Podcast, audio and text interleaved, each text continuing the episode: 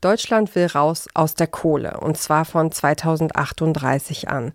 Wenn es nach Bundeswirtschaftsminister Robert Habeck von den Grünen geht, dann schon 2030. Trotzdem wollen Energiekonzerne in Deutschland immer noch neue Gebiete für den Abbau von Kohle erschließen. So zum Beispiel die Lausitz Energie Bergbau AG, kurz LEAG. Das Unternehmen möchte einen Tagebau in der Lausitz, den Tagebau Nochten, erweitern und dafür das Dorf Mühlrose bis Ende 2024 2020 komplett umsiedeln und danach eben anfangen abzubaggern. Noch hat die LEAG kein grünes Licht dafür bekommen. Das Genehmigungsverfahren läuft. Ein Umweltverband will klagen. Was es mit dieser Klage auf sich hat, ob sie sich auf das Genehmigungsverfahren auswirken könnte und was das alles für Myrose bedeutet, darum geht es in dieser Folge. Ihr hört den Klimapodcast von Detektor FM. Ich bin Ina Lebetjew und ich freue mich, dass ihr eingeschaltet habt. Mission Energiewende. Der Detektor FM Podcast zum Klimawandel und neuen Energielösungen.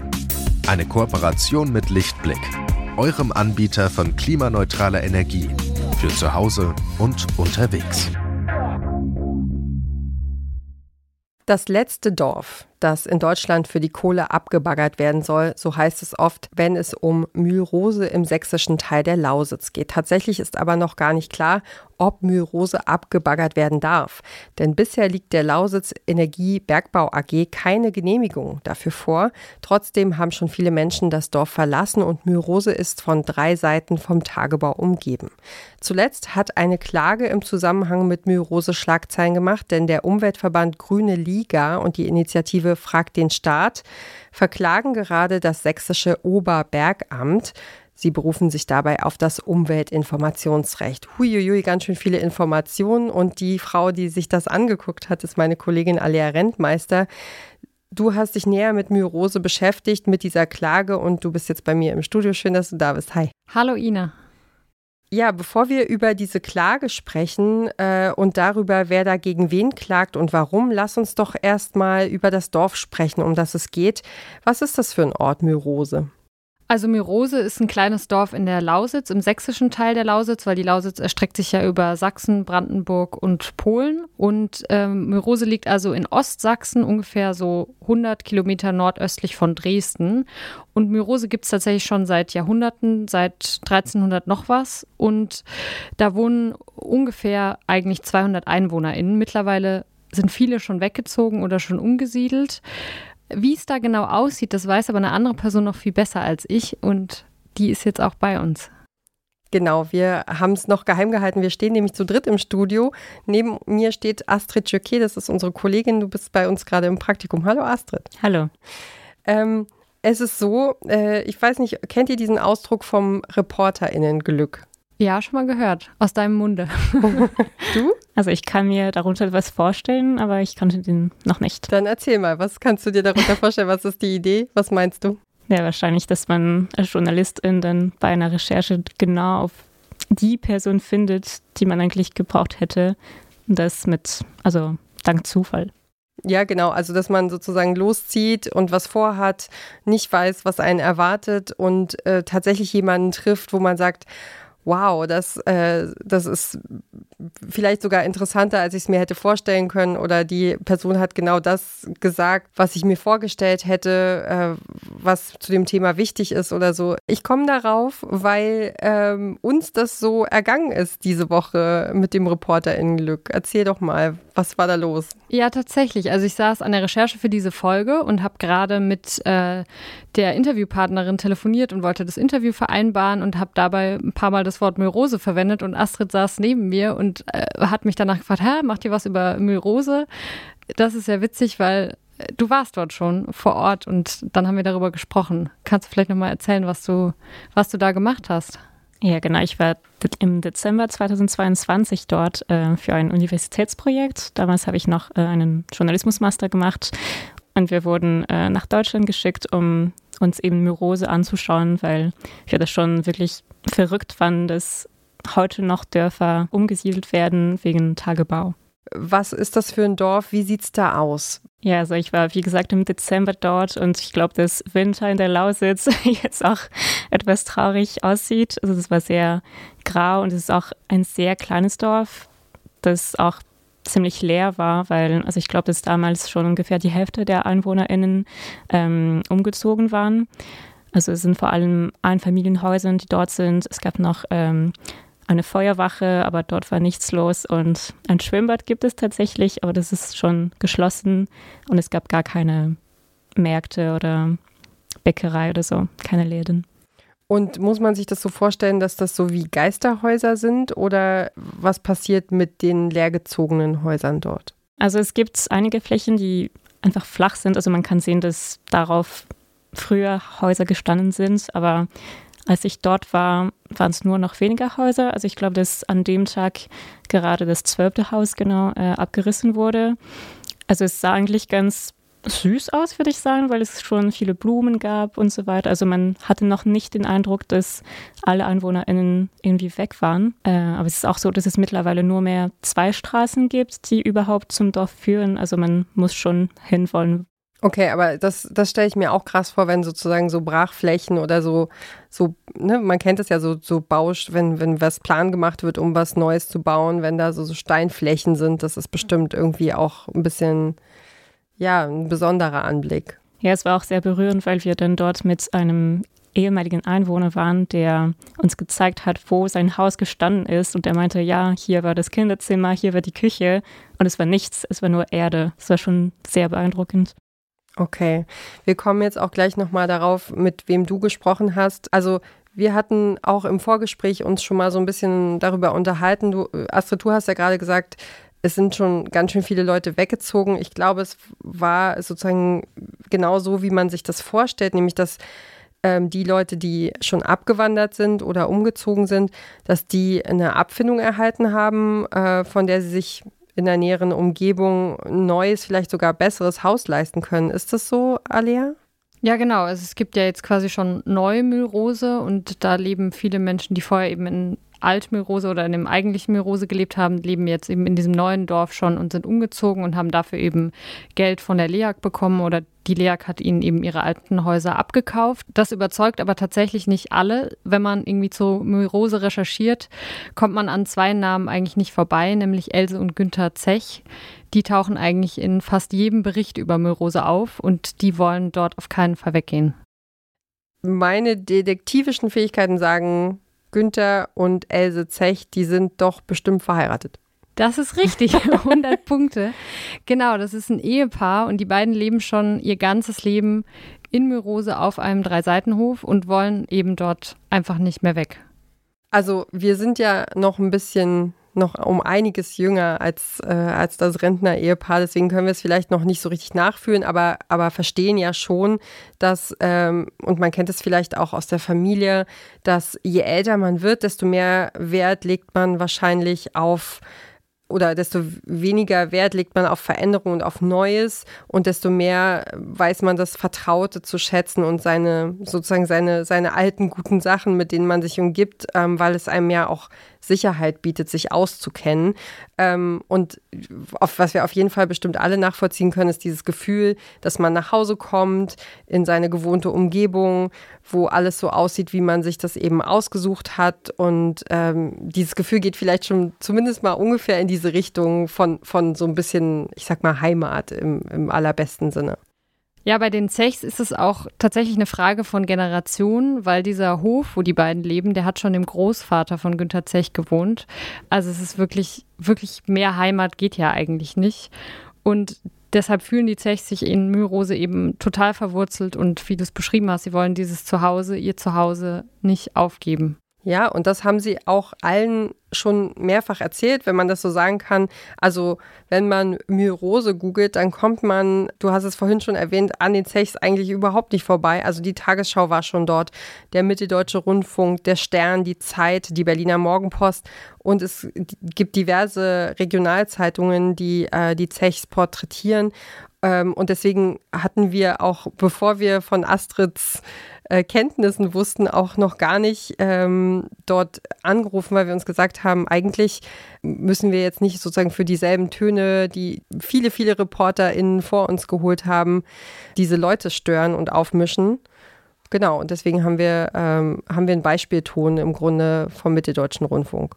Genau, der MDR hat äh, mit dem Ehepaar Zech gesprochen und da kommt auch ausführlich Günter Zech eben zu Wort und sagt im Interview Folgendes. Wir sind hier geboren mit meiner Frau und äh, wir wollen auch hier bleiben. Und wir wollen auch im Hose auf unserem Friedhof unter die Erde kommen. Ja, und das Spannende ist jetzt natürlich, Astrid, ähm, wir haben es nicht äh, erwartet. Da ist unser Reporter in Glück. Du hast mit Günter Zech gesprochen. Ja, tatsächlich. Also den Hof kann man wirklich leicht erkennen, weil es vor dem Haus so ein gelbes Kreuz aus Holz gibt. Also es gibt ein paar davon in dem Dorf. Und alle EinwohnerInnen, die so ein Kreuz vor dem Haus haben, meinen damit, dass sie sich gegen der Umsiedlung positionieren, dass sie nicht weg wollen.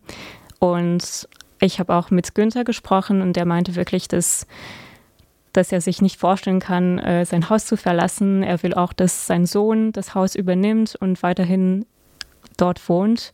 Es war sehr berührend. Also es ist wirklich ein alter Mann, der ist über 80 Jahre alt und ja, man kann schon nachvollziehen, dass, also wie schmerzhaft es für, für ihn und für seine Frau sein soll, das Haus verlassen zu müssen, obwohl es gar nicht noch sicher ist, dass, ähm, dass das Genehmigungsverfahren erfolgt.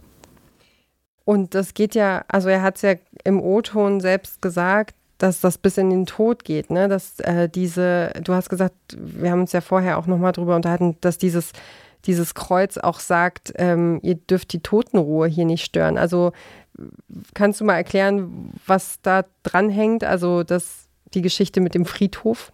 Ja, das fand ich wirklich verrückt, dass sie auch die Tote umbetten wollen. Das heißt, dass der Friedhof, den es in Myrose gibt, soll es künftig in Neumyrose geben. Ähm, also sie wollen wirklich das Dorf nachbauen und Dementsprechend wird auch das Schwimmbad und den Friedhof, also die werden auch neu gebaut, aber natürlich hängen da ganz viele Emotionen, wenn man Tote einfach ja, umbettet in, äh, an einen anderen Ort. Das ist natürlich äh, ja für, für die Menschen, die, die, also die daran hängen ähm, und die damit eine Familiengeschichte verbinden, ist das natürlich extrem schmerzhaft. Ja. Mhm. Mhm. Ähm, aber es es scheinen ja nicht alle EinwohnerInnen von dem alten Dorf von Myrose diese Einstellung der Zech so zu teilen, ähm, dass, dass die sich da alle einig sind. Äh, Astrid, du hast mit jemandem gesprochen, der das vielleicht anders erlebt gerade. Ja, also ich habe mit Enrico Kliman gesprochen. Das war der, der mir auch den Ort gezeigt hat, ähm, wo es früher sein Haus gab der ist schon nach Trebendorf umgezogen und der ist eigentlich ganz glücklich mit dem Ganzen, weil er von der LEAG eben einen finanziellen Ausgleich bekommen hat. Und der meinte zu mir, dass ähm, sie das schon seit langer Zeit wussten, dass es irgendwann zur, zu dieser Umsiedlung kommen würde und dass sie sich dementsprechend auch emotional dazu vorbereitet konnten. Und der hat dir sozusagen die Stelle gezeigt, wo das alte Haus stand und das neue Haus. Hast du das auch gesehen? Das neue Haus habe ich auch gesehen. Also der ist nicht nach Neumyrose umgezogen, sondern eben Trevendorf. Das ist auch ein Nebendorf, weil er mit seinen Eltern zusammen wohnt und die Eltern wollten zwischen ihren Enkelkindern wohnen und ja, also das war dann für sie in der Mitte von, von allen Kindern. Aber das ist wieder, ich glaube, das Haus ist ungefähr so groß, vielleicht ein Ticken größer als das alte Haus. Es gibt auch einen kleinen Garten mit Obstbäume. Ähm, ja, also ganz gemütlich. Also ein ganz gutes Leben eigentlich. Ich glaube schon, also der sah auf jeden Fall damit zufrieden aus. Ja, also wir freuen uns ganz doll, dass du uns so ein bisschen mitnehmen konntest nach Mirose und dass wir völlig unverhofft jetzt doch äh, vor Ort gewesen sind. Vielen Dank, Astrid, für deine Eindrücke. Ja, danke dir. Ja, sehr gerne. Danke euch. Was auch auffällt, wenn man sich im Netz durch diese ganzen Artikel klickt über Mühlrose, dann wird das Dorf einfach oft mit Lützerath verglichen, verständlicherweise. Ja, das ist total verständlich. Das war auch meine erste Assoziation. Allerdings gibt es einen ganz entscheidenden Unterschied zwischen den beiden Dörfern. Bei Lützerath gab es zum Zeitpunkt der Demos und der medialen Aufmerksamkeit schon die Genehmigung zum Abbaggern. In Myrose ist es aber eben nicht so. Okay, dann stellt sich mir natürlich die Frage, gibt es denn wie in Lützerath Proteste der Klimaschutzbewegung in Myrose auch? Ja, das ist, finde ich, eine spannende Frage, weil die nicht so leicht zu beantworten ist. Also tatsächlich sollte Ende April ein Klimacamp in Myrose stattfinden mit dem Namen Rosi bleibt. Und das Camp, das wurde dann aber wieder abgesagt. Und zwar, weil mehr als 200 ortsansässige Menschen gegen dieses Klimacamp protestiert haben. Ernst-Gerd Paufler ist selbst schon nach Neumyrose umgezogen und er ist der Vorsitzende des Kultur- und Sportverbandes Myrose. Der Verband hatte im Frühjahr dazu aufgerufen, eine Menschenkette gegen das Klimacamp zu bilden. Bei der Versammlung hat Paufler sich dann ganz klar gegen dieses Camp ausgesprochen und bekam Applaus von den Anwesenden. Hier zu hören in einem Video vom Wochenkurier Lokalverlag. Und wir brauchen natürlich keine Störenfriede, die sich für nächste Woche hier angemeldet haben. Es ist schon sehr bedauerlich, dass so eine, ich möchte mal in Anführungsstrichen sagen, Chaoten sich das kleine Dorf Milrose ausgeguckt haben, um hier ihre Forderungen durchzusetzen, die na, in unseren Augen wenig sinnvoll sind.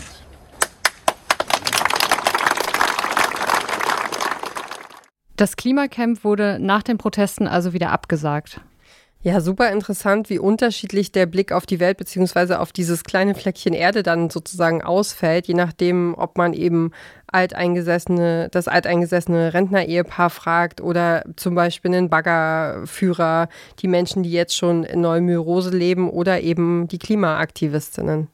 Ja, die, also die Klimaaktivistinnen haben Anfang Mai dann übrigens doch noch ähm, in der Nähe von Myrose demonstriert. Da haben sich hunderte Aktivistinnen am Bahnhof Schleife versammelt und sind dann von dort zum Tagebau Nochten gezogen.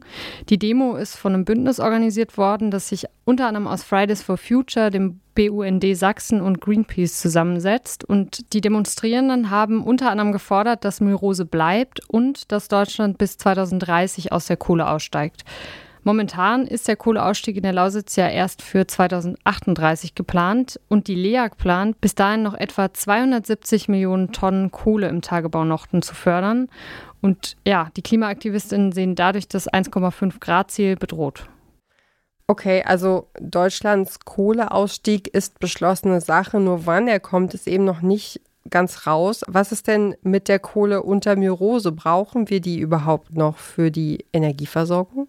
Ja, das kommt darauf an, wen man fragt. Die Forschungsgruppe Fossil Exit, die hat sich ausführlich mit dieser Frage beschäftigt. Das ist vielleicht zur Einordnung eine Gruppe, die sich aus Forschenden des Deutschen Instituts für Wirtschaftsforschung, der Europa-Universität Flensburg und der Technischen Uni in Berlin zusammensetzt. Und die haben im März diesen Jahres eine Studie herausgebracht, in der sie zu dem Fazit kommen, die Kohle unter Müllrose ist aus energiewirtschaftlicher Perspektive nicht notwendig. Und sie schreiben außerdem, dass der Betriebsrahmenplan angepasst werden muss, um das 1,5 Grad Ziel nicht zu gefährden. Demnach dürfte die LEAG dann deutlich weniger Kohle abbauen. Okay, und wie sieht man das in der sächsischen Landesregierung dann? Ja, da ist man sich uneinig. Das sächsische Wirtschaftsministerium sagt auf Anfrage von MDR Investigativ, dass, um den Tagebau Nochten weiter betreiben zu können, die Kohle unter Myrose notwendig ist. Das sächsische Umweltministerium aber geht davon aus, dass die Kohle unter Myrose nicht mehr gebraucht wird. Okay, krass, da gibt es also unterschiedliche Standpunkte. Fakt ist aber, das Kohleunternehmen LEAG versucht ja im Moment eine Genehmigung dafür zu bekommen, die Kohle unter Myrose abzubaggern. Wer entscheidet denn, ob die LEAG diese Genehmigung dann erhält oder nicht? Die Entscheidung, die liegt beim Sächsischen Oberbergamt. Das ist die Behörde, die dafür zuständig ist, das Bergrecht in Sachsen auszuführen. Die Behörde hat verschiedene Aufgaben. Unter anderem kann sie bergbauliche Vorhaben zulassen, heißt es auf der Website. Das heißt, sie kann also entscheiden, ob und in welchen Gebieten Unternehmen wie die LEAG in Sachsen Braunkohle abbauen dürfen. Und wie steht es da um die Entscheidung in Myrose oder für Myrose? Ja, das ist noch unklar. Du hast ja schon gesagt, das Genehmigungsverfahren läuft noch. Und jetzt kommen wir tatsächlich auch zu der Klage, von der du schon ganz am Anfang der Folge gesprochen hast. Das Sächsische Oberbergamt, das wird nämlich gerade von dem Umweltverband Grüne Liga und von der Initiative Frag den Staat vor dem Verwaltungsgericht in Chemnitz verklagt. Und zwar, weil das Amt in Unterlagen in diesem Genehmigungsverfahren Textstellen geschwärzt haben soll. Und zwar laut der Grünen Liga so umfangreich, dass die Öffentlichkeit das Handeln der Behörde nicht mehr kontrollieren könne. Okay. Wie ist das denn? Hat die Öffentlichkeit überhaupt ein Recht, so einen Einblick in diese Unterlagen zu bekommen? Ja, das hat sie, sagt Nina Lanzer. Sie hat Jura studiert und am Helmholtz-Zentrum für Umweltforschung in Leipzig zum Thema Bergrecht promoviert aus umweltrechtlicher Perspektive. Das ist selten, dass Leute das quasi kombinieren, also Umweltschutz und Bergrecht zusammendenken. Und ich habe mit ihr für diese Folge über die aktuelle Klage gesprochen, um so ein bisschen besser durchzublicken in dem Gesetzesdschungel. Die Grüne Liga beruft sich bei ihrer Klage auf das Umweltinformationsrecht. Das ist nach Nina Lanzer ein grundlegendes Recht, das aus dem Völkerrecht und aus dem Europarecht kommt. Und die Idee dahinter ist, dass Umweltschutz äh, die Sache der Öffentlichkeit ist, also dass das uns alle was angeht und dass äh, die Umwelt besser geschützt wird, wenn wir uns einbringen. Wir sind so daran gewöhnt, dass Umweltinformationen öffentlich sind, also keine Ahnung zum Beispiel, dass wir wissen, welche Klimaschutzvorhaben die Bundesregierung plant, dass wir wissen, wie die Luftqualität ist oder eben auch, ob äh, Tagebauvorhaben geplant sind und in welchem Umfang. Ne? Da sind wir so gewöhnt daran. Ähm, wenn wir uns vorstellen, dass es nicht so wäre, ne, dann ähm, könnten wir uns gar nicht effektiv für den Umweltschutz einbringen und auch nicht die Umweltverbände. Ne? Und darum kann man wirklich sagen, dieses, dieser Anspruch auf Umweltinformation ist sehr grundlegend für den Umweltschutz. Es ist halt so, sagt Nina Lanzer, nur wer informiert ist, kann auch mitreden. Und der Umweltschutz braucht die Zivilgesellschaft. Das ist kein nice to have, sondern Lanzer sagt, dass es super wichtig ist. Dass es auch wirklich darum geht, dass die Zivilgesellschaft da gewünschter Partner ist für den Umweltschutz. Also dass es nicht nur irgendwie ist die Quengligen, die dann die ganzen Prozesse in die Länge ziehen, sondern dass wir eigentlich gesetzlicherseits davon ausgehen, dass das den Umweltschutz verbessert und dass wir sie als Partner auf jeden Fall haben wollen. Also eigentlich alle, die ganze Zivilgesellschaft. Eine kurze Unterbrechung für unseren Werbepartner. Euer Laptop läuft mit 100% Ökostrom, eure Heizung mit klimaneutraler Wärme, in der Garage lädt euer Auto und auf dem Dach erzeugt ihr euren eigenen Solarstrom. Klingt nach Zukunftsmusik, ist aber jetzt schon leicht zu haben. Bei Lichtblick bekommt ihr alles, was ihr für einen klimaneutralen Lebensstil braucht. Jetzt einfach wechseln zu Deutschlands größtem Ökostromanbieter. Okay, die Grüne Liga sagt also, indem in den Unterlagen Stellen geschwärzt wurden, wurden der Öffentlichkeit wichtige Informationen vorenthalten. Was sagt denn das sächsische Oberbergamt dazu? Also vielleicht kurz zum Verständnis, das Recht auf Umweltinformationen ist in Deutschland im Bundesumweltinformationsgesetz festgehalten und dann haben die einzelnen Bundesländer jeweils ihr eigenes Umweltinformationsgesetz. Da steht aber dann prinzipiell dasselbe drin, sagt Lanzer. Und das sächsische Oberbergamt sagt, dass es sich eben an das sächsische Umweltinformationsgesetz gehalten hat. Also nach dem Motto, hey Leute, wir haben nichts falsch gemacht. Die Passagen, die geschwärzt worden sind, enthalten nämlich gar keine Umweltinformationen und sind deshalb für die Öffentlichkeit nicht relevant. Die Passagen, die in den Unterlagen unkenntlich gemacht worden sind, enthalten laut dem Amt persönliche Daten, Betriebsgeheimnisse oder urheberrechtlich geschützte Informationen. Okay, verstehe. Da steht also so ein bisschen Aussage gegen Aussage. Wie kann man denn nachprüfen, ob die Öffentlichkeit ein Recht darauf hat, zu wissen, was in diesen geschwärzten Passagen in den Unterlagen steht? Nachgucken kann man ja offensichtlich nicht. Ja, nee, das kann man nicht. Nina Lanzer sagt, das ist tatsächlich eine Abwägungssache. Da stehen sich zwei Rechte gegenüber, die das Gericht miteinander in Ausgleich bringen muss. In diesem Fall dann eben zum Beispiel das Recht auf Umweltinformation und der Schutz von Betriebsgeheimnissen bzw. von Urheberrechten. Das Gericht muss dann also prüfen, um welche Informationen es da genau geht und dann zu einer Entscheidung kommen. Nina Lanzer findet aber die Begründung, man wolle Betriebsgeheimnisse schützen, nicht so richtig plausibel. Beim Bergbau ist das anders als bei anderen Betrieben, weil wir da weniger vielleicht Betriebsgeheimnisse haben. Also die haben ja keine Entwicklung von äh, Produkten, wo sie dann in Konkurrenz treten mit anderen. Also das ist jetzt kein Geheimnis, welcher Schaufelradbagger da eingesetzt wird oder wir haben auch keine Konkurrenz auf dem Feld selbst, weil sie, ja die LEAG nur sie da auf dem Feld dann abbauen können dürfte, wenn es dann durchginge, ne, also da haben wir eigentlich ähm, schon von vornherein eine Situation, wo da weniger Interesse an einer Geheimhaltung bestünde. Laut der Grünen Liga hat das sächsische Oberbergamt nicht selbst geprüft, welche Passagen geschwärzt werden müssen, sondern das dem Energiekonzern LEAG überlassen. Falls die Grüne Liga recht haben sollte und das Amt die Unterlagen nicht selbst geprüft haben sollte, was man zu diesem Zeitpunkt eben nicht weiß, Falls es so ist, dann wäre das rechtswidrig. Und warum? Weil die Behörde verpflichtet ist, selbst zu prüfen und zu entscheiden, ob was geschwärzt wird oder eben nicht. Und zwar ganz genau, Stelle für Stelle und Seite für Seite.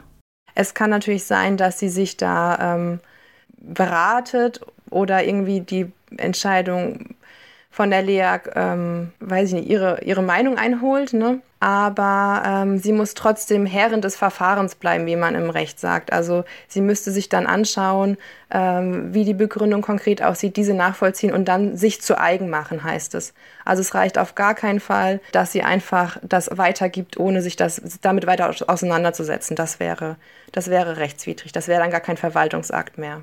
Tatsächlich weist das sächsische Oberbergamt den Vorwurf der Grünen Liga zurück und sagt, man hätte alles sorgfältig geprüft. So berichten es die Tagesschau und auch der MDR in Sachsen. Okay, also und wie wahrscheinlich ist es denn, dass die Grüne Liga mit ihrer Klage Erfolg hat? Kann man dazu schon was sagen?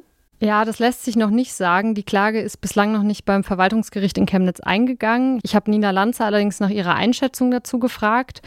Und sie hat gesagt, ja, sie hat halt keinen Einblick in die Aktenlage und deshalb kann sie das nur bedingt einschätzen. Aber sie sagt, ich habe keinen Einblick darin, welche Informationen jetzt konkret geschwärzt sind. Ich habe nur einmal ähm, diese, äh, den, die Klage äh, überflogen und da ist mir zum Beispiel schon eine Stelle aufgefallen, wo es um den Artenschutz geht, wo dann äh, die Tabelle geschwärzt wurde, welche Arten da überhaupt vorkommen. Und das kann ich mir nicht vorstellen, dass da irgendwie ein Recht an Geheimhaltung bestünde. Also das ist so ein Beispiel. Ähm, wenn das stimmt äh, von der Klageschrift her, dann kommt es mir sehr äh, seltsam vor.